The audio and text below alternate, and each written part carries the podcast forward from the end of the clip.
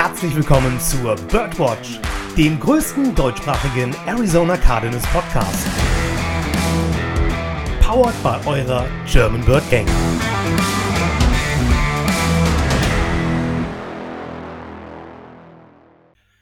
Rise up, Red und herzlich willkommen zur 108. Episode der Birdwatch.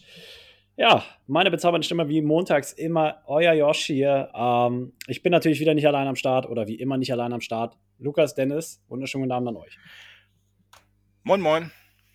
Einen wunderschönen guten Abend, Bird Gang. Und äh, ja, hello, my friends. Hello again. Ähm, ihr merkt schon, wir drücken heute ein bisschen aufs Gas. Warum drücken wir heute aufs Gas, Freunde? Punkt 1. Wir nehmen heute zwei Folgen auf. Warum? Wir haben ja eine kurze Woche diese Woche, weil Thursday Night Football Game. Ähm, und Punkt 2 haben wir einfach eine Menge zu besprechen. Ihr kennt uns, wir sabbeln uns den Mund sabbelig. Ähm, fangen wir doch einfach mit dem an, was der liebe Gott uns beschert hat. Ähm, aus irgendwelchen mir nicht ersichtlichen Gründen ähm, sind die Cardinals heute eine Stunde früher aufgestanden und Breaking News sind vor der Podcast-Aufnahme gedroppt. Diese Breaking News waren keine weiteren, als dass ähm, die Cardinals für Robbie Anderson getradet haben. Ähm, ja, Reaktion, Meinung, live quasi. Wir haben noch nicht drüber gesprochen. Finde ich gut. Es impliziert zwar, dass sich Marquise Brown gestern bei der INT, die Kyler geworfen hat, wo er ja länger auf dem Feld behandelt wurde, schwerer verletzt hat. Man munkelt ja, es sei Season-Ending. Das ist natürlich äh, ein viel zu hoher Preis, den man dann gestern für das Spiel da bezahlt hat. Das ist äh, ein Verlust, der sehr, sehr schmerzt, aber mit Robbie Anderson holt man sich erstmal eine Verstärkung. Und ähm, ja, ich habe mittlerweile auch die Rahmenbedingungen gesehen. Die will ich mal schnell hier reinwerfen. Ein Sechstrunden-Pick 2024 und ein siebter Runden, nee, siebter Runden-Pick 2024 und nächstes Jahr im Draft ein Sechstrunden-Pick, also Compensatory Picks. Ja, ich würde sagen, das ist äh, ziemlich günstig für einen guten Receiver. Sag mal so, bei, bei der Wahl zwischen Marquise Brown und Robbie Anderson äh, nehme ich bei acht Versuchen zehnmal Marquise Brown.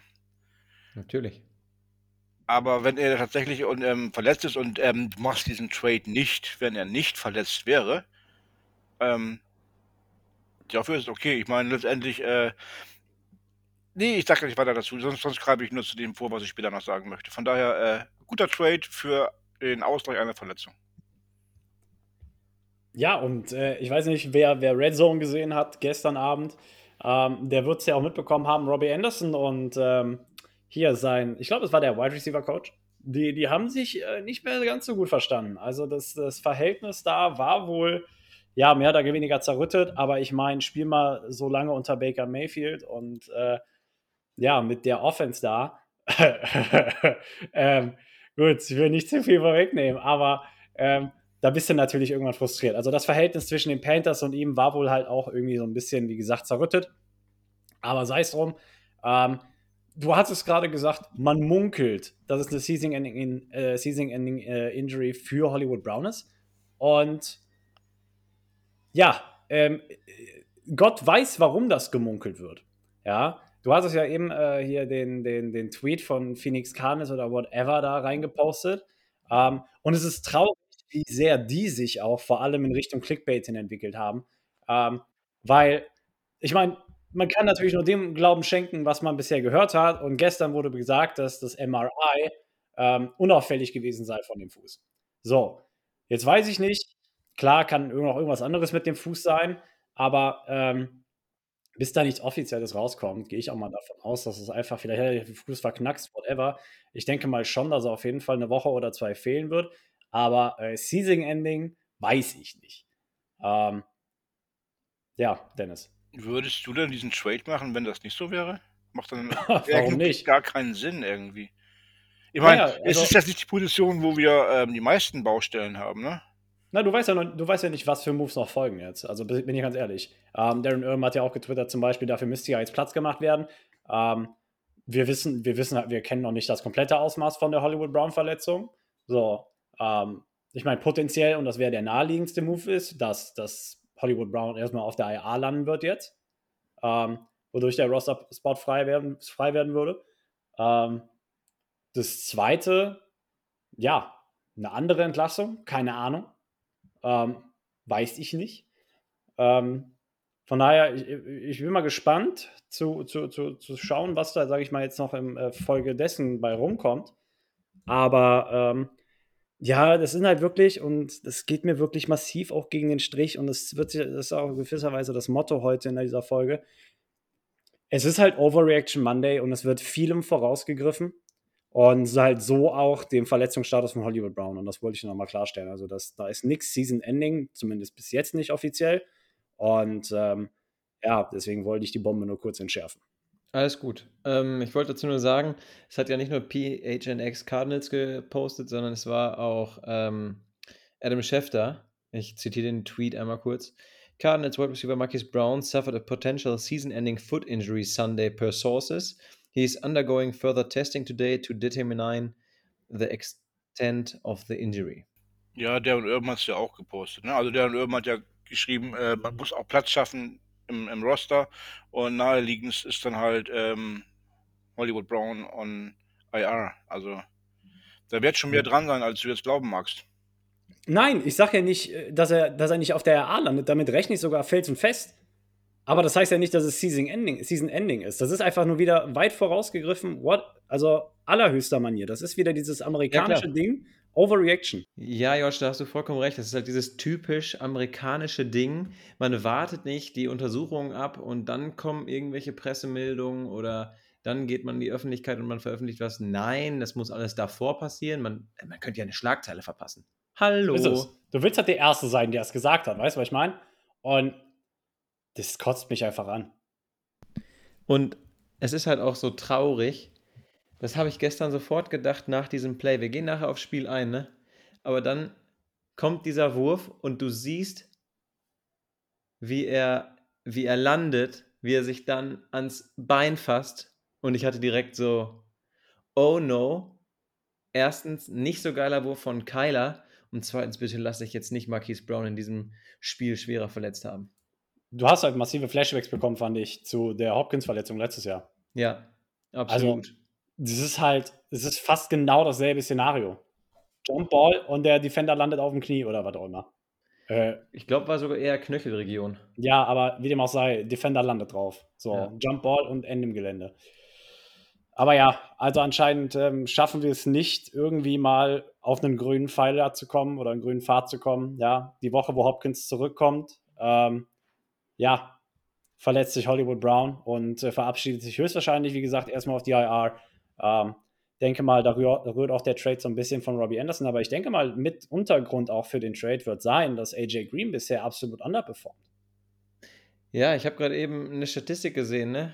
Äh, ich glaube, er, ich kann die nochmal raussuchen. Ich hatte sie gerade eben, aber die Zahlen sind wirklich gruselig. Also wirklich vollkommen gruselig.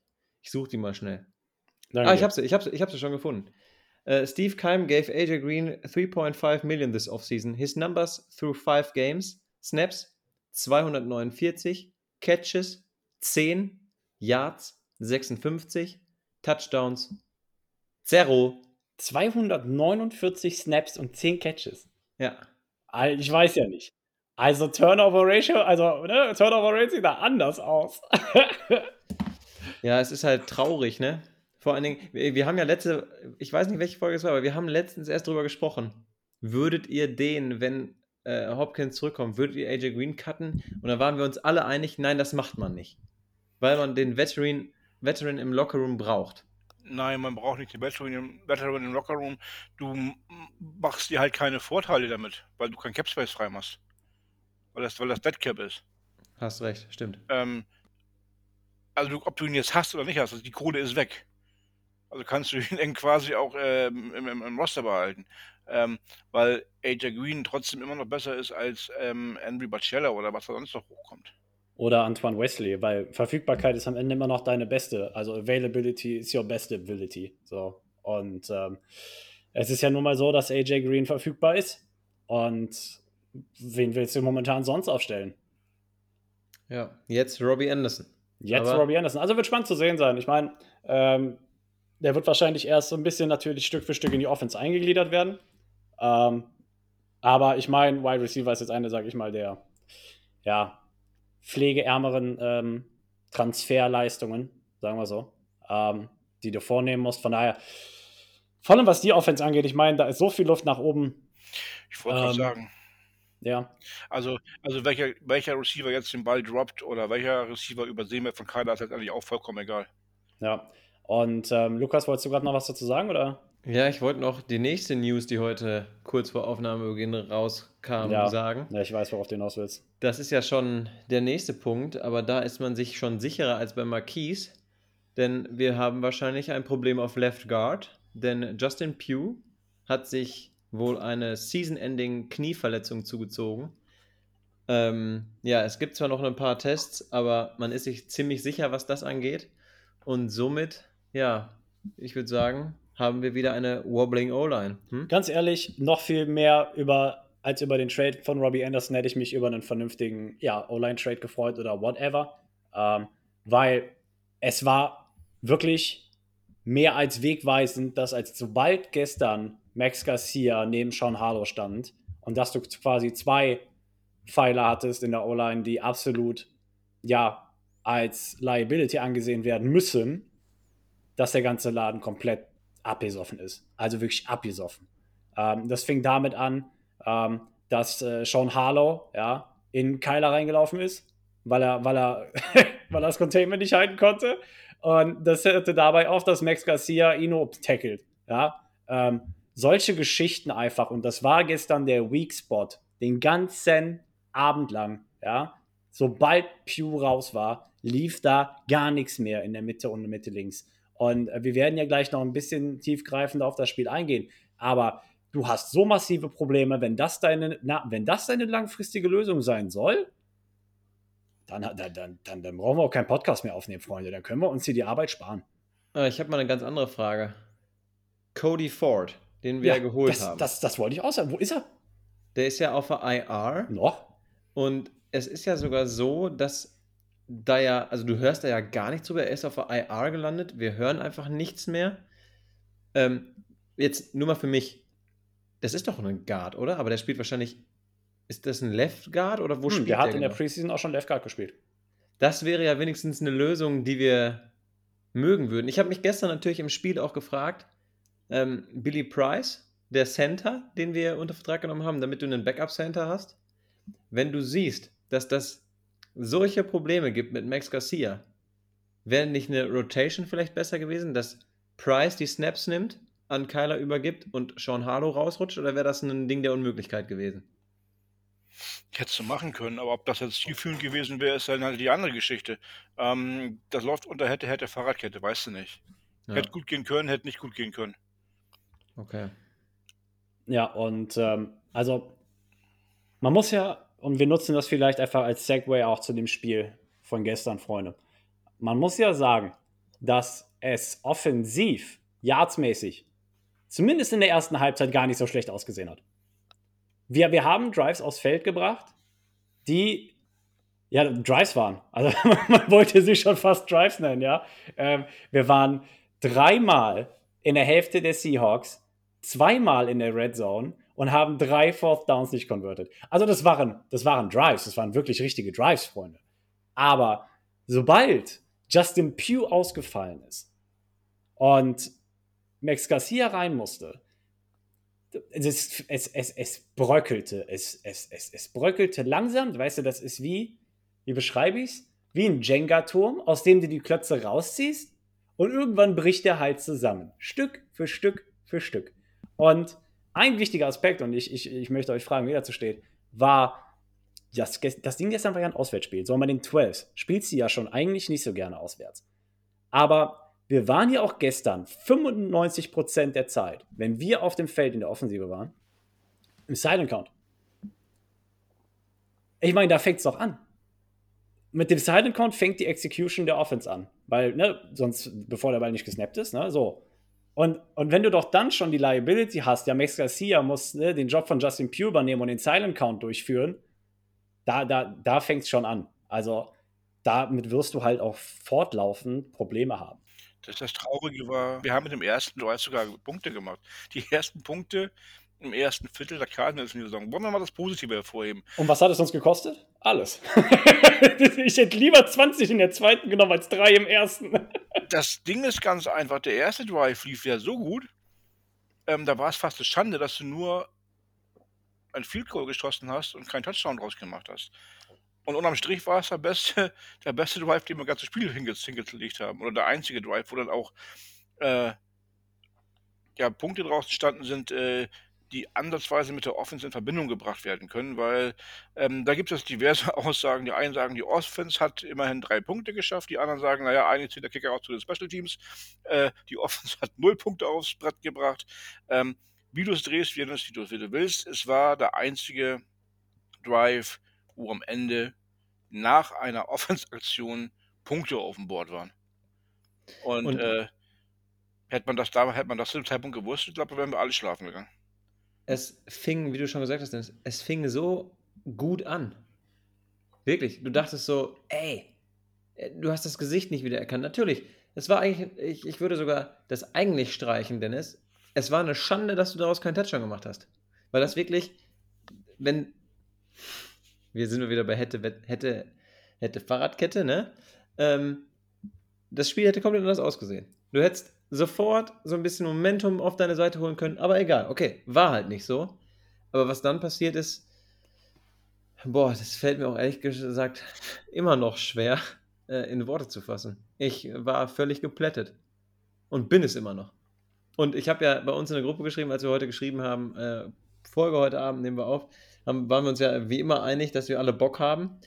Ähm, und ich habe so ein bisschen gesagt, Wutrede incoming, weil ich einfach nur noch fassungslos bin, ähm, wie schwach eine Offense performen kann, wie schwach, dass du nur, also dass du keinen Touchdown hinbekommst.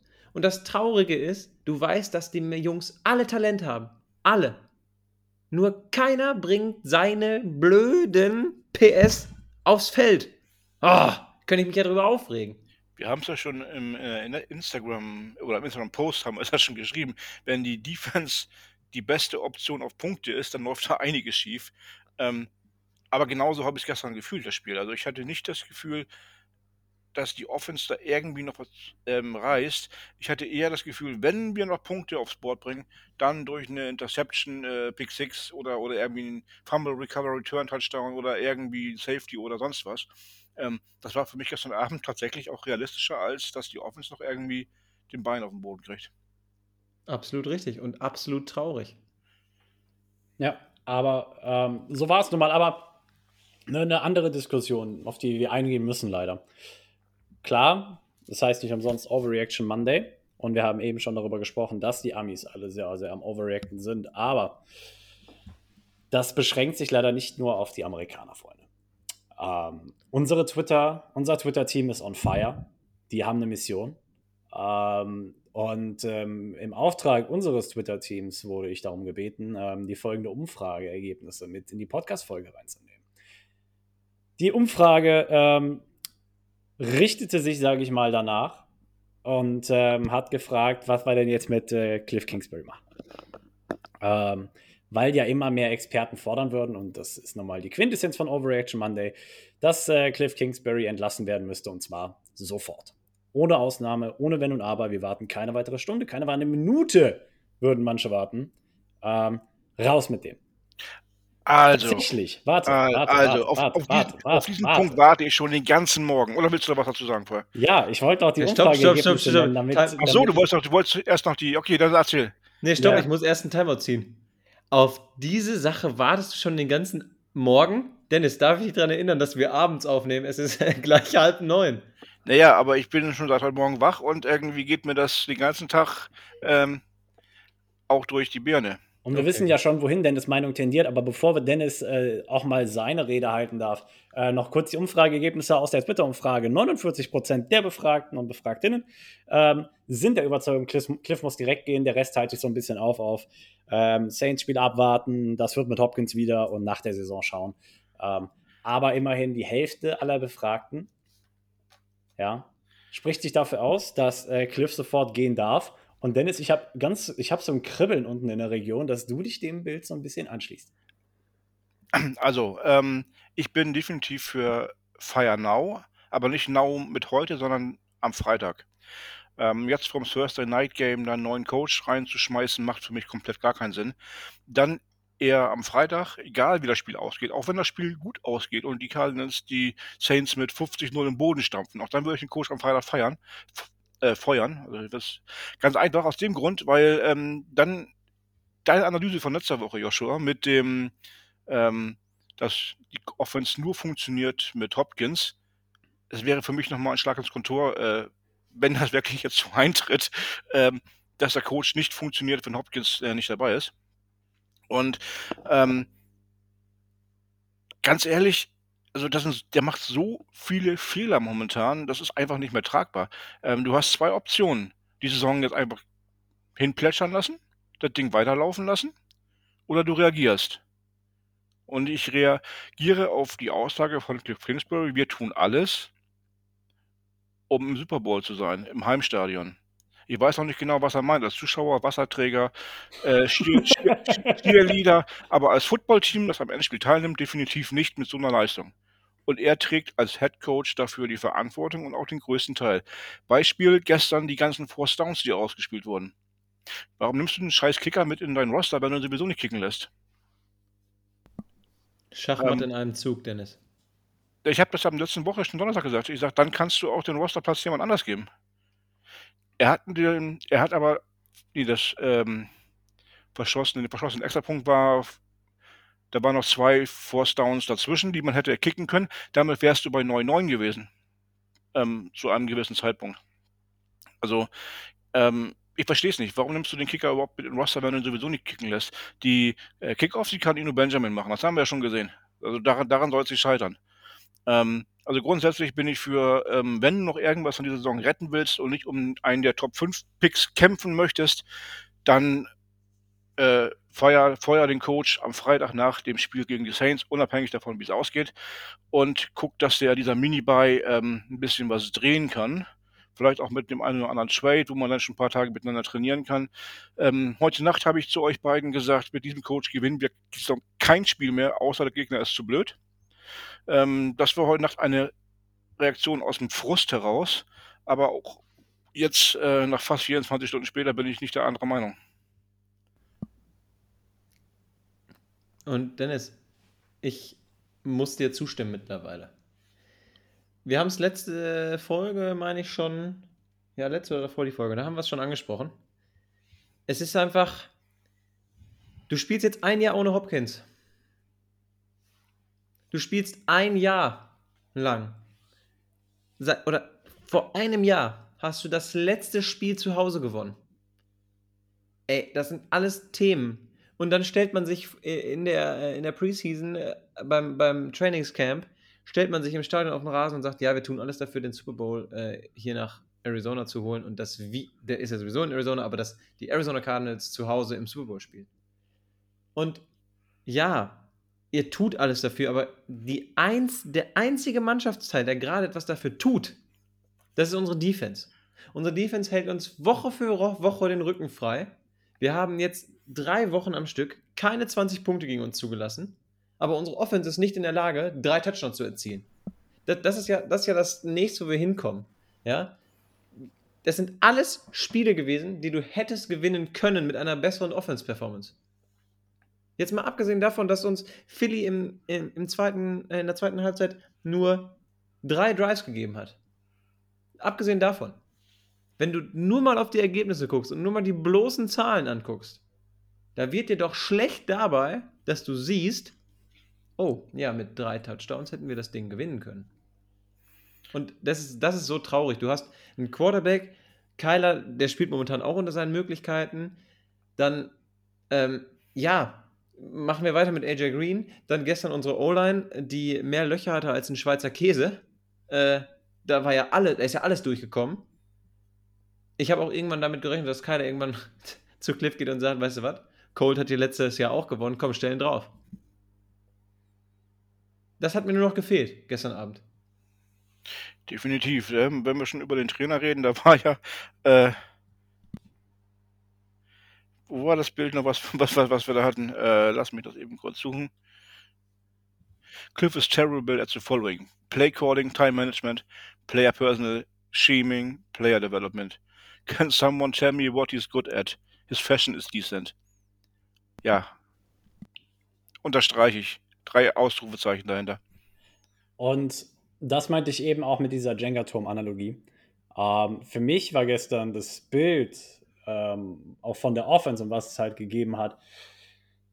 Ja, es war halt einfach teilweise Zerfall gestern. Ja, das war wie, wie, wie der Halbwertszeit bei irgendeinem Element. Ja, ähm, das hat damit angefangen, dass du diesen ersten Drive nicht in den Touchdown gewandelt hast. Das hat damit äh, weiter, das wurde damit fortgefahren, dass äh, Kyler bei den, bei den kritischen Fourth Down Conversions die, die Bälle in die, in die, in die, keine Ahnung, wohin gesetzt hat, drüber, drunter, whatever. Ja, zum Beispiel der eine Pass auf Ron Moore, der, der auf den Boden ging, oder äh, der auf Hollywood Brown, der die Crossing Route lief, den er in den fünften Stock gepflanzt hat, wo du denkst, was soll der Mist? Hör mal, bring das Ding auf den Mann, stell dich nicht so an. Ähm, das war halt einfach ein Teil nach dem anderen ist gestern systematisch ausgefallen. Ja, das ist wie, wie das, das hat mit einem, mit einem Wackelkontakt angefangen, aber ein Totalschaden am Ende. Ja, ähm, das ist wie, als hast du abgelaufene Reifen auf dem Karren, fährt zwar noch, aber in der nächsten Kurve fliegst du raus so ungefähr. Ja, und dann pff, so. Ähm, und die Frage ist deshalb, wem musst du hier, sage ich mal, die Schuld zuschreiben? Man muss sich ja wirklich, man muss sich mit, wirklich mittlerweile und dann nach einer, nach einer Leistung wie gestern muss man sich die Schuldfrage stellen. Ja, ähm, wer trägt hier für die Schuld? Das ist wie, wer trägt dafür die Schuld, dass Dennis Mikro schon wieder Heli macht? Ist es Dennis oder ist es sein Mikro? Ne? Das, das, das, ist mein das ist Laptop, den ich gerade habe. Das ist die Schuldfrage. Ist es Cliff oder ist es Kyler? Ja. Ähm, gestern war es für mich, ähm, und das ist genauso wie mit Steve Keim und dem Roster, das ist so ein bisschen eine Mischung aus allem. Ja. Hätte Kyler gestern die Fourth Down Conversions angebracht, weißt du nicht, wie das Spiel ausgegangen wäre. Ja. Ähm, hätte, hätte Cliff zum anderen Zeitpunkt andere Plays gecallt, ja, oder halt wieder, ne, die Spieler halt einfach besser eingesetzt und hätte er über das letzte Jahr hin Adaptionen durchgeführt, die es auch ohne Hopkins erlauben, der Offense, ähm, mehr, als den, mehr als 10 aus den letzten 13 Spielen zu gewinnen, dann, dann musst du dich auch fragen, woran gelegen hat. Und, oder, ne, also, wer, wer ist schuld, sage ich mal, daran? Und jetzt nach gestern zu sagen, hey, Cliff ist alleine schuld daran, finde ich, geht zu weit. Ähm, hundertprozentig. Kyler hat gestern nicht gut gespielt. Klar, die Stats waren vielleicht nicht crazy, äh, die, nicht, nicht crazy schlecht, so. Aber er hat nicht gut gespielt gestern. Sorry, aber der, der Boy, der hat doch, der hat doch mit dem Spiel genauso systematisch abgebaut, wie das gesamte Offensive, äh, also wie die gesamte Offense. Ähm, das war ein Kollektivproblem. Und wenn der, wenn der Quad, du hast gesehen, am Ende hat Kyler einfach abgeschaltet, ganz im Ernst. Kannst du mir nicht erzählen. Der Junge, der stand da und nur noch dem Platz, mental war der schon, keine Ahnung, der war woanders. Das bei war Call dieser, ja, bei Call of Duty. Das war dieser frustrierte Kyler aus der Rookie-Season. Keine, keine Frage. Das gestern. Im vierten Viertel. Ja, er hat ja selber dazu gesagt, das letzte Mal, dass er sich so scheiße nach dem Spiel gefühlt hat, war in seiner Rookie-Season. Ja, und ähm, dann aber kannst du natürlich wieder den Bogen spannen und sagen, hey, dafür ist Cliff verantwortlich, weil wenn er ihn nicht in die Position packt, weißt du, dass er sich an seine Rookie-Season erinnert und lieber Call of Duty spielt, als hier gegen die Seattle Seahawks zu spielen im Doomfield. Aber irgendwo, sage ich mal, musste halt einen Sündenbock finden, weil, weil nach einer Sonderleistung gestern musst du dir halt die Schuldfrage stellen. Wäre das ein Ding gewesen wie gegen die Eagles, hätte ich gesagt, okay, komm, weißt du was, shit happens, 2 und 4, die auf, also Team ist da, aber ne, hat halt einfach nicht geklappt. Aber das gestern, nee. Und ich finde, das Schlimmste an dieser ganzen Sache ist, wir haben letztes Jahr gesehen, dass die Mannschaft fähig ist, den Gegner offensiv so zu dominieren und so zu zerstören, dass du Punkte aufs Board zauberst, womit niemand gerechnet hat. Niemand. Wirklich absolut niemand. Du fährst in Woche 1 nach Tennessee, nimmst die extrem auseinander. Ja, das ist nur mal so ein Beispiel. Und ich frage mich, das haben wir auch hier schon besprochen, und ich frage mich einfach, haben die das komplette Playbook getauscht? Oder ist er wirklich jetzt so konservativ geworden, hat Cliff in seinen Spielzügen so viel Angst, dass kein Risiko mehr gegangen wird, weil es ist einfach, also du kannst die beiden Offenses auch nicht mehr miteinander vergleichen. Sprich, letztes Jahr zu diesem Jahr, das ist ja, also wirklich, das ist wie so, ja, ich habe hier so ein Buch gefunden, lass mal ausprobieren, ob das funktioniert. Und Cliff, nein. Naja, die Frage wird sich am Donnerstag beantworten, ne? Oder ja, ein Großteil der Frage wird sich am Donnerstag für mich beantworten, weil ähm, entweder, äh, also wurde das Playbook einfach nur ziemlich miserabel dem Umstand angepasst, dass der Andrew Hopkins gefehlt hat. Oder es ist so, wie Lukas gerade gesagt hat, er ist um, weiß ich, wie viel Grad sich gedreht. Also nicht um 180, das sind schon 540 oder sowas. Ja, fünfmal, aber, fünfmal um die eigene Achse. Mhm. Aber du musst halt sagen, also was, was mich halt gestern wirklich so betrübt hat, war zum Beispiel die Cardinals. Die O-Line war bisher die, die Stärke unserer Mannschaft. Die Stärke. Kyler wurde bisher dreimal gesackt bis gestern. Dreimal. Gestern sechsmal. Sechsmal. Das ist doppelt so viel wie in den ersten fünf Wochen. Doppelt so viel. Ja. Ähm, das, das einfach, und das, das ist Teil von diesem Totalversagen. Ja. Das gestern war einfach, du hast Rock Bottom getroffen. Und ich hoffe, dass es so, also, ich meine, tiefer geht es wirklich nicht, wenn du über vier Quarter keinen einzigen offensiven Punkt zustande kriegst. Ich hoffe gestern, das war Rock Bottom. Ich hoffe es. Weil, also ich will nicht wissen, wie Rock Bottom aussieht, wenn das gestern nicht Rock Bottom war. Und ähm, deswegen, also, ich bleibe Donnerstagnacht nicht wach, das sage ich euch. Das habe ich mir auch schon abgestrichen. Nein, nein, aber ähm, ähm, andere Frage, Joshua. Jo. Jetzt haben Lukas und ich ja mehr oder weniger deutlich gesagt, wofür wir abgestimmt hätten oder haben. Ich weiß nicht, ich, ich habe es nicht. Aber ähm, was mit dir? Lukas hat irgendwie gerade. Äh ja, ich, ich muss ja sagen, ne? Ich bin wirklich jemand, der, der Cliff schätzt, weil das, was er mit dem Team geschafft hat, etc., ist schon cool. Aber gerade jetzt diese Fragen. Warum verlieren wir seit einem Jahr nur noch zu Hause? Warum läuft die, die Offense seit ähm, ja, gefühlt einem Jahr ganz komische Schemes und es läuft halt einfach nichts mehr? Das sind alles so Fragen, wo man sich, also diese Fragen müssen jetzt im Spiel am Donnerstag beantwortet werden. Und wenn die nicht beantwortet werden können, dann äh, ist der Sitz, der von Cliff mal kalt war, glaube ich, ganz schnell wieder ganz schön warm geworden. Na, warm ist er jetzt schon, würde ich sagen. Ähm, und Dennis, ich weiß, dass ich letzte Woche noch sehr konservativ war in den Worten, die ich, die ich gewählt hatte. Aber ich möchte meine Aussage dahingehend revidieren, dass ich deinem Vorgehen mehr abgewinnen kann als letzte Woche. Okay, das ist auch immer noch sehr konservativ gesprochen, aber ähm, tatsächlich glaube ich, dass, dass die Cardinals sich gestern in ein mentales Loch gebuddelt haben, wo Cliff Kingsbury nicht zu in der Lage sein wird, die da rauszuholen. Ähm, weil, vor allem wenn ich halt sehe, dass Kyler wieder mental abgeschaltet hat gestern, wie gesagt, der war woanders. Der war schon an seiner Playstation oder so. Ja. Der war schon aus dem Stadion raus. Hat sich in seinem grünen Anzug gesehen. Und dass du als Head Coach deine, deine Spieler nicht auf die Straße kriegst. Wenn du, wenn du das schon nicht schaffst, dann, dann, dann, dann erwarte ich zumindest auch nicht, dass er, dass er die mental wieder so auf die Schiene kriegt, dass du sagen kannst, ey, wir können den Rest der Saison hier gut fahren. Ähm, ich glaube, das Problem ist tiefgreifender als gedacht oder vorher gedacht, so rum. Und ich denke, dass ein Wechsel helfen könnte. Vor allem, wenn ich sehe, dass du mit fünf Minuten Rest im vierten Quarter, ja, gerade ein First Down kriegst und das erste, was du callst, ich wollte, hey, das habe ich der Punkt, ich glaube, da habe ich die Zahnbürste geholt. Rondé Moore, Screenplay. Bro, ey, es funktioniert. Jedes vertikale Play hat funktioniert. Das kann den ganzen Tag über schon. Ja, wenn du Erfolg hattest gegen die Seahawks. Und es wurden gestern kaum Screenplays gecallt. Es waren wirklich wenig dabei, musst du sagen. Aber mit fünf Minuten Rest auf der Uhr ein horizontales Play zu callen, das die ganze Saison nicht funktioniert hat und Ron erstmal für sieben Yards zurückgeht, das schmeckt. So, und ähm, keine Ahnung. Also Cliff outsmartet sich selbst. Cliff ist, sage ich mal, ähm, dafür verantwortlich, dass die Arizona Cardinals in dem, sage ich mal, mentalen Zustand sind, wo sie gerade sind. Und äh, Kyler braucht einen Daddy, keinen Bruder. Cliff wirkt für mich total überspielt im Kopf. Total. Da, also, das sind einfach Dinge, die da auf dem Spielfeld passieren. Also, bis auf Woche 1, wo wir wirklich gegen überragende Chiefs verloren haben finde ich, war es nicht so, dass wir bisher ein Team gegenüberstanden, wo wir keine Chance hatten. Realistisch gesehen keine Chance hatten. Und dass wir jetzt in dieser Situation sind, 2 und 4 zu stehen, am Ende unserer Division, weil wir als Einzige in unseren Divisionen 0 und 2 stehen, in den Division-Duellen, das ist halt einfach schlecht. Punkt. Und ich habe heute, weil ich heute Morgen äh, ja, zur Uni gefahren bin und dachte so, ja komm, was hörst du jetzt an? Habe ich mal bei diesen PHX Cardinals Vögeln vorbeigehört, ja?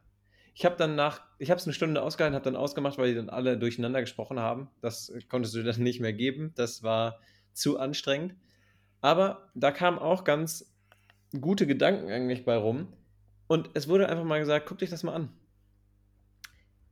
Wir haben eigentlich ein super, wir haben eine Atmosphäre, eine, ein Team.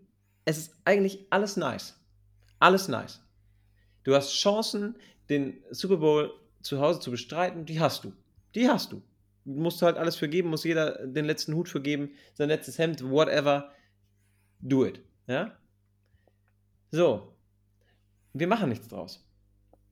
Und bestes Beispiel, ich mag den Verein nicht, ich werde ihn nie mögen, aber die Rams, Sean McVay ist irgendwann losgegangen und hat gesagt, hey, ich, ich call zwar die Offensive hier, aber ich brauche einen Offensive Coordinator, das hilft mir. Versteht ihr, wo ich hin will? Ja, das Es Ding ist ist durch für mich. Ja, das Ding, Dennis, ich, ich bin da voll bei dir.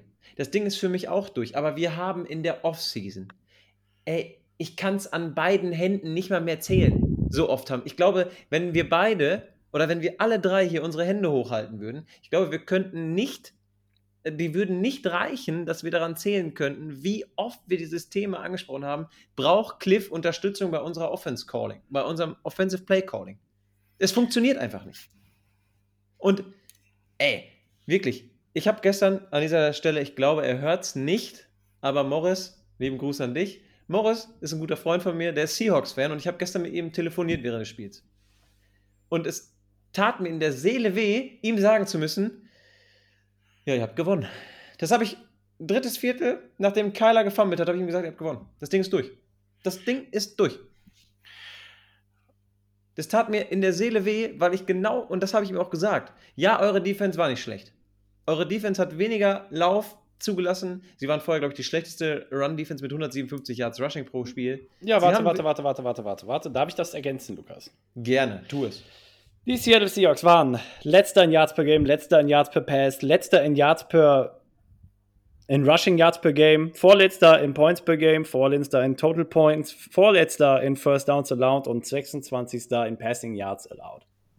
Vielen Dank dir. Gerne. Eine Spitzen-Defense, oder? Extrem. Und ganz ehrlich, das ist mir auch schon aufgefallen, als Justin Pugh noch auf dem Feld war. Ino, wissen wir alle, ist ein super Läufer. Der hat einfach keinen Raum bekommen zu laufen. Der hat keinen Raum bekommen, um richtig zu laufen.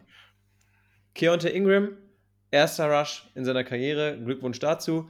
Acht Yards, nice. Aber mehr war nicht drin. Die, wir haben gestern gegen eine Defense gespielt von Seattle, die wirklich besser aussah als bisher in der Saison. Das ist aber nicht die Entschuldigung, warum wir das Spiel gestern verloren haben. Auch ein Kyler, der gestern zehnmal läuft für 100 Yards. Ey. Hallo? Unterm Strich bist du ja bei der Geschichte, was war zuerst da, das Huhn oder das Ei? Ähm, hat die Defense der Seahawks gestern so gut ausgesehen oder, oder sah die nur so gut aus, weil die Offense der Cardinals so sch- bescheiden war? Ähm, dann war die Wahrheit liegt wahrscheinlich wie immer in der Mona Mitte, aber ähm, unsere Offense hat die, die Seahawks Defense natürlich auch sehr gut aussehen lassen. Also Ohne Frage. Und deswegen, ähm, also, wie gesagt, ich bin, bin immer noch enttäuscht von, von dem, was, was da passiert ist. Also, äh, man hat ja nicht in irgendeiner Form ähm, das Gefühl gehabt, die Offense kann irgendwas bringen. Ich habe zu euch schon gestern in unserem Chat geschrieben. Ich sage, anstelle der Defense hätte ich gesagt, komm, wir gehen und mach den Scheiß alleine. Äh, ich ich hätte als Defense-Spieler keinen Bock mehr gehabt, da rauszugehen und mir nochmal den Arsch abzureißen. Weil, die, weil du genau weißt, du musst in 10 Sekunden wieder auf den Platz. Ja, aber bringen wir das Thema vielleicht mit, mit dem folgenden Gedanken zu Ende. Wenn Cliff Kingsbury nicht mehr die Plays callen sollte, ja, und das wird ja von vielen Seiten auch gewollt, ne, dass wenn du ihn schon nicht feuerst, dann gibt die Play-Calling-Duties eventuell jemand anderem. Wofür ist er dann noch hier?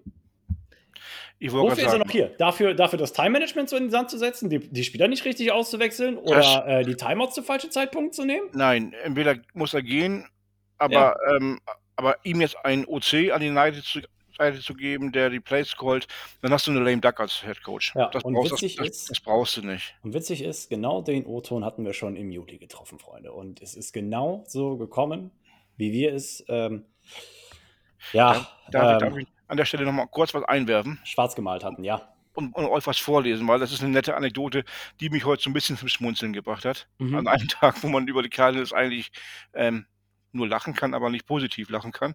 Ähm, ich lese mal was vor. That's the hack of a football team. We'll keep working at it. I thought we executed well, but we need to get better fast. We just need to be more consistent. I need to call better plays. You gotta give them credit. Division games are tough. It's just little things that we need to fix. Gotta make a play in that situation. We just didn't get it done. The defense gave us a chance to win, but you all need to do better. You just need more time on task.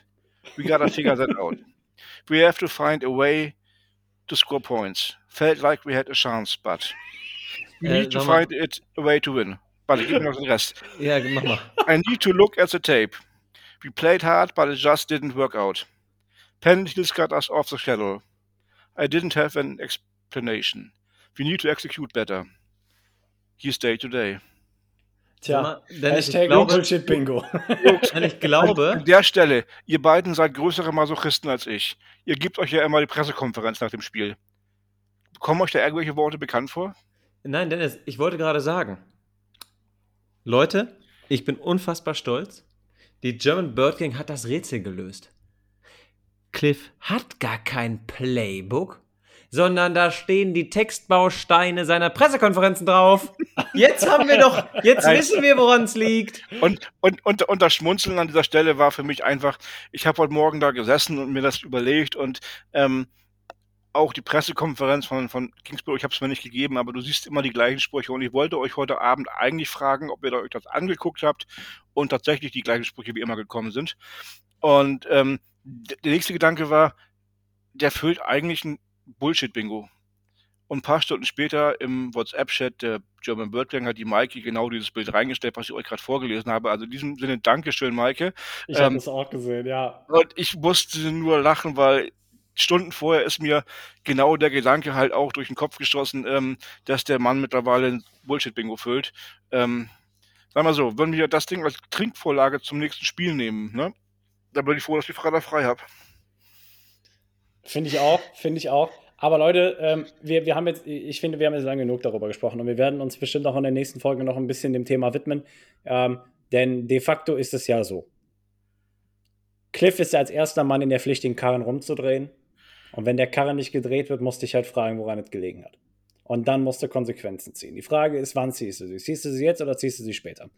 Ähm, das alles und noch vieles mehr werden wir sehen, ähm, wenn ähm, oder mit dem Laufe der Zeit, sagen wir so. Aber worüber wir, wir haben uns jetzt viel das Maul zerrissen, wir haben äh, viel ähm, aufgearbeitet. Lukas hat viele Emotionen gezeigt. Ähm, wir müssen über die Defense sprechen noch.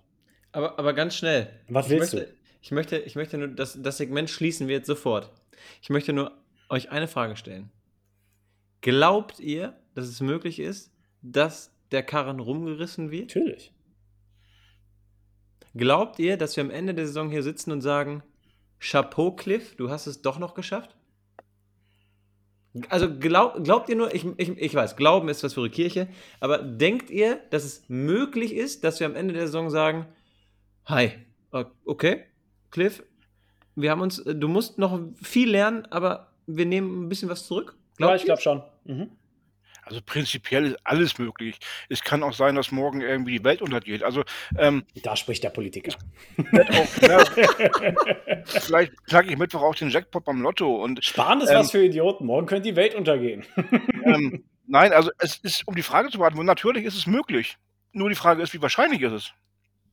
Ja, das ist die Frage. Das Ding ist, guck mal, jetzt gerade bist du gebeißt. Du, du, du, du, du bist ja gebeißt. Ich meine, am Ende des Tages bist du gebeißt. Du, du, nach einem schlechten Spiel denkst du schlechter. Ja? Nach einem schlechten Spiel willst du Cliff Kingsbury feuern. Nach einem, nach einem guten Spiel willst du ihn behalten. Ja, Aber du hast schon meine Aussagen die letzten Wochen gehört, oder? ja habe ich.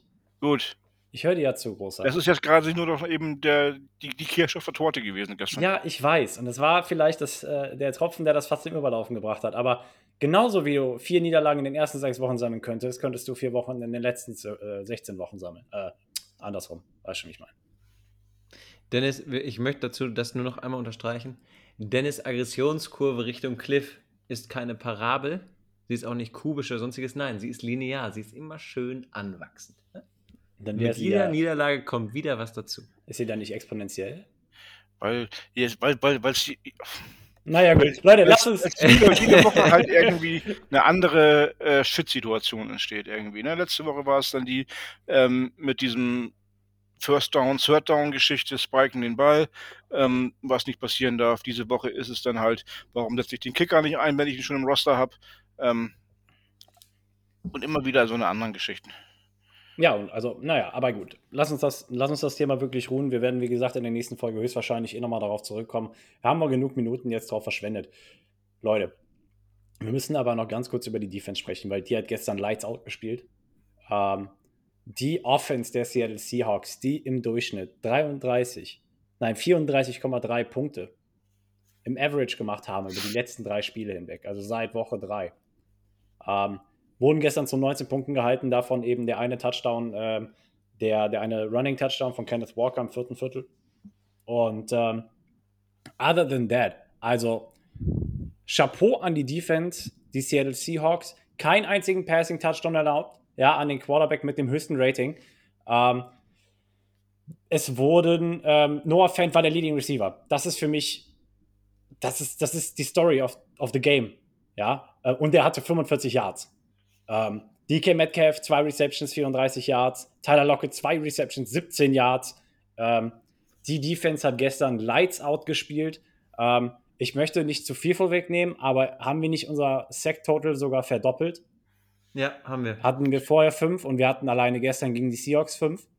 Mm, Ja, genau. Ich meine, nee, Ähm, ich glaube, wir hatten vorher sechs und hatten gestern gegen die Seahawks Okay, fünf, wir haben es aber ja. quasi verdoppelt. Ja. Äh, relativieren wir die Aussage ein bisschen. Quasi verdoppelt. Ähm, viele sind dabei herauszustellen. Zayvon Collins, zwei Sacks, zwei Tackle for Loss, fünf Solo-Tackles, eine Pass-Deflection, zwei Quarterback-Hits. Meine Fresse hatte der ein Breakout-Game gestern. Ähm, Marcus Golden hatte seinen ersten Sack der Saison. Endlich. Ähm, Richard Lawrence ist leider wieder raus. Ähm, wird, also hat, scheint sich zumindest wieder verletzt zu haben. Ähm, JJ Watt hatte zwei Tackle for Loss. Cameron Thomas hatte seinen ersten Sack der Karriere. MyJ Sanders hatte den ersten Sack seiner Karriere. Also das war ein Schützenfest gestern in dem Backfield bei den Seattle Seahawks und überhaupt von der gesamten Defense. Und Marjay Sanders und äh, Cameron Thomas, ich meine, Thomas hat neun Snaps gespielt und Sanders acht Defensive Snaps. Und dass beide dann in dem Spiel ihren ersten Karriere-Sack holen, hat mich für beide wahnsinnig gefreut. Beide haben richtig gut ausgesehen. Wir haben ja auch äh, gestern gefühlt immer geblitzt, egal was war. Da waren immer Leute in der Box hinten, die haben Geno Smith, Smith nahezu gar keine ähm, Zeit gelassen. Und was ich noch sagen wollte, was mir aufgefallen ist, um das mal schnell zu relativieren. Ja, DK Metcalf hat 34 Yards und zwei Receptions. Ja, ja. Aber das war ein Trash-Time, ne? Du, der hat vorher, wenn es wichtig war, war der abwesend. Wie immer, wenn es gegen uns ist. Wir schaffen es immer, Metcalf rauszunehmen. Immer. Und ja, gestern auch wieder. Dann in Trash-Time halt diese zwei Catches. Ähm, die haben den Kohl am Ende auch nicht mehr fett gemacht. Aber ja, was willst du machen, ne? Die Defense hat wieder gezeigt, wie stark sie ist. Und das, also das ist ja auch das Kuriose, ne? Unser Sorgenkind war immer, ja, unsere D-Line, ah, unsere Cornerback-Situation, ah. Und im Endeffekt ist es genau die Gegenseite vom Ball, die die Probleme macht. Gut, man steckt nicht drin, aber ja, Props an Vance Joseph. Nochmal Liebe, Liebe, Liebe an den Mann, weil das, was der da drüben gerade mit unserer Defense anstellt, Chapeau. Ich zitiere an der Stelle einen von mir sehr geschätzten ähm, Football-Experten, der letzte Woche war es, erwähnt hat, ähm, Vance Joseph findet aktuell immer einen Weg, den Top-Player oder, oder die, die Playmaker der Defense, der gegnerischen Offense rauszunehmen mit der Defense. Ähm, genauso ist es gestern wieder gelaufen. Also äh, die Defense hat gestern einfach äh, Sahne gespielt. Ähm, das waren die Momente, wo man sich nicht betrinken musste vom Fernseher. Und ähm, ein auch für mich, mich freut für Cameron Thomas und Major Sanders, dass sie, dass sie da schon mal jetzt die Sex gehabt haben. Ähm, dass man die halt, dass man auch sieht, dass man die auch mal spielen lassen kann in der Rotation. Ähm, gerade mit Bashard Lawrence, der ja gefühlt auch mehr auf der ähm, verletzten Bank rumsitzt. Ähm, leider, weil er sonst auch ein gutes Spiel gemacht hat. Ähm, also du kannst in der Defense gar nicht mal diesen, diesen einen hervorheben, ähm, der richtig gut war. Also, wobei ich da dennoch einen Namen nennen möchte, ähm, Byron Murphy. Wenn du mhm. einen Cornerback gegen starke Receiver hast und den Namen eigentlich selten hörst, dann macht er ein gutes Spiel. Ja, und es war ja gestern, und das, das war, Byron Murphy war nicht nur verantwortlich für DK Metcalf gestern, sondern auch für Tyler Lockett. Der ist rotiert. Der hat, je nachdem, welcher, welcher Spielzug das war und welche Coverage gespielt worden ist, ähm, dazu in der Lage, einfach egal wen von den beiden rauszunehmen. Und was für ein Glück, sage ich mal, äh, haben wir derzeit damit, ähm, dass wir Byron Murphy, sage ich mal, haben, dass er die richtigen Schritte geht und beidermaßen DK Metcalf und auch Tyler Lockett Shutdown kann. Also muss ich wirklich sagen, Shutdown, weil ich, ich bin jetzt gerade nicht bewusst, ob er gestern den Catch zugelassen hat oder nicht, also ne, aber im Endeffekt hatten beide nur vier Receptions insgesamt. Und wenn er davon einen zugelassen hat, okay, sei es drum. Wenn er alle vier zugelassen hat, okay, sei es drum. Aber es sind nur halt nur vier Receptions bei ähm, insgesamt 31 Pass Attempts. 31. Mir ist da besonders die eine Szene noch im, im, im Hinterkopf geblieben, wo er diese beinahe Interception hat, wo du siehst, wie er da mit seinem Körper in den Körper von DK Metcalf reinspringt und denkst so, jo, der Byron Murphy ist ja klein und schmal. Ne? Also, also, wo die beiden da wirklich da im, im Zweikampf um den Ball waren, aber äh, Byron Murphy nicht, unter, nicht unterlegen war. Ja. Und ähm, das machst du halt mit äh, Stellungsspiel und Willen wieder weg, wenn du gegen körperlich robustere Spieler antreten musst. Und das hat er für mich gezeigt. Ähm, gestern war noch ein bisschen Lehrgeld bei der Defense dabei. Äh, Jesse Loketa, ähm, den äh, Roughing the Passer, äh, wo ich mich gefragt habe. Der war grenzwertig. Oh, ob man das jetzt pfeifen muss, ist die Frage. Er bricht durch und will ein, du siehst eigentlich, wie er abstoppt und die Hände eigentlich nur hochnimmt, um den Quarterback nicht ähm, umzurennen, sondern um sich nur abzustützen. Und dabei ja. fasst du den Quarterback an und kriegst das Roughing the Passer, wo ich denke so, da muss ein Schiri doch aber auch mal den Situationsmoment erkennen können. Also, ähm, und der Blick von Jesse Lukita war ja auch, äh, sprach ja Bände, so nach dem Motto, was habe ich denn jetzt gemacht? Ich habe doch nichts gemacht, ich habe doch extra noch weggezogen. Ja, ähm, in der Szene war halt entscheidend, dass die Schiedsrichter gedacht hätten, dass sich die Helme berührt haben. Ähm, und äh, haben sie aber de facto nicht. Aber das war halt ja, ja. schwer zu erkennen. Ich möchte nochmal Props an Antonio Hamilton aussprechen. Der Mann spielt letzte Woche sein erstes Spiel für uns und wenig Snaps. Und steht gestern DK Metcalf gegenüber. Und ja, sah richtig gut gegen ihn aus. Der eine Pass, der war ja einfach nix. Da kam DK Metcalf, glaube ich, gar nicht richtig dran. Und dann hast du ganz genau gesehen, die haben ja so ein bisschen gezankt, ne? so ein bisschen Worte ausgetauscht hier und da. Und Antonio Hamilton wusste ganz genau, der nächste Pass geht in seine Richtung auf DK Metcalf. Und ganz ehrlich, wie er ihn dann mit diesem leichten Schieben mit dem Rücken, mit dem Körper rausdrückt, dass der auch selbst wenn er den gefangen hätte, er wäre out of bounds gewesen. Ey, Props, wirklich. Unfassbar gut sah der aus. Ich kann auch verstehen, dass bei dem gesagt wird, dass der das Trainingscamp gewonnen hat als äh, Corner hinter Byron. Ähm, unsere Cornerbacks gestern einfach alle Chapeau. Sehr, sehr Und das nice. macht es ja, wie gesagt, umso trauriger. Ja? Ähm, das, das, das Sorgenkind, so. die Sorgenkinder. Wir hatten, wir hatten die Probleme der D-Line angesprochen, wie du gesagt hast. Unsere jungen Linebacker, unser Cornerback-Raum so viele unsichere Variablen, die sich am Ende alle als die Leistungsträger herausstellen und du dich, und du dich fragst, womit haben wir im Vorfeld denn gerechnet? Also, ähm, ja, ähm, de facto haben wir 10 von den letzten 13 Spielen verloren. Und in den letzten vier Spielen haben die Cardinals nicht mehr als 20 Punkte zugelassen. Und wir waren nicht dazu in der Lage, eines zum Beispiel der letzten drei Spiele zu gewinnen. Und ähm, das mit der Offense, das mit dem Talent, das wir haben, das ist äh, unentschuldbar. Ähm, das regt derzeit die Debatten an, über die wir gesprochen haben. Ähm, Und ja, für mich, wie gesagt, Dennis hat es gestern in die Gruppe geschrieben, würde ich in der Defense spielen. Ich wäre aus dem Stadion. Ich habe gesagt, macht euren Scheiß selbst. Und das ist ja das Traurige. Das ist ja genau das Traurige. Es ist ein Teamsport. Normalerweise stehen die Jungs alle füreinander ein. Aber jetzt ist der, spätestens nach dem Spiel gestern, wäre auch der Punkt erreicht, wo ich als ein JJ Watt zu Cliff gehen würde und ihm sagen würde, ey, Digga, jetzt mal ohne Scheiß. Ja, wir reißen uns Woche für Woche den Arsch auf. Ihr müsst nur drei Touchdowns. Wir wollen doch nicht, dass ihr 20 Touchdowns macht. Nein, es geht um drei, dass ihr das Spiel gewinnt. Drei Stück. Ja. Was zur Hölle ist denn bei euch schief? Also wir haben nicht die letzten drei Spiele verloren. Wir haben ja gegen, gegen ähm, Carolina gewonnen. Ja, ich, nee, ich meine aber die letzten drei Niederlagen ja. waren, hättest du immer mit drei Touchdowns, sprich 21 Punkten gewinnen können. Ja, Definitiv. aber das habe ich falsch ausgedrückt. Und, das, das, ist richtig. Und, und, und vor der Saison haben wir ja eigentlich eher gesagt, wir müssen in jedem Spiel 40 Punkte machen, weil unsere Defense so schlecht ist und immer 30 zulassen ja. wird. Ähm, jetzt sind wir äh, genau in einer anderen äh, Situation, dass die Defense ähm, stabil unter 20 Punkten bleibt aktuell, aber unsere Offense sich mal einen Touchdown schafft. So traurig, ey. Wirklich. Naja, aber wir haben jetzt ein Drittel der Saison rum, ziemlich genau ein Drittel. Ähm, wir sind jetzt in Woche 7.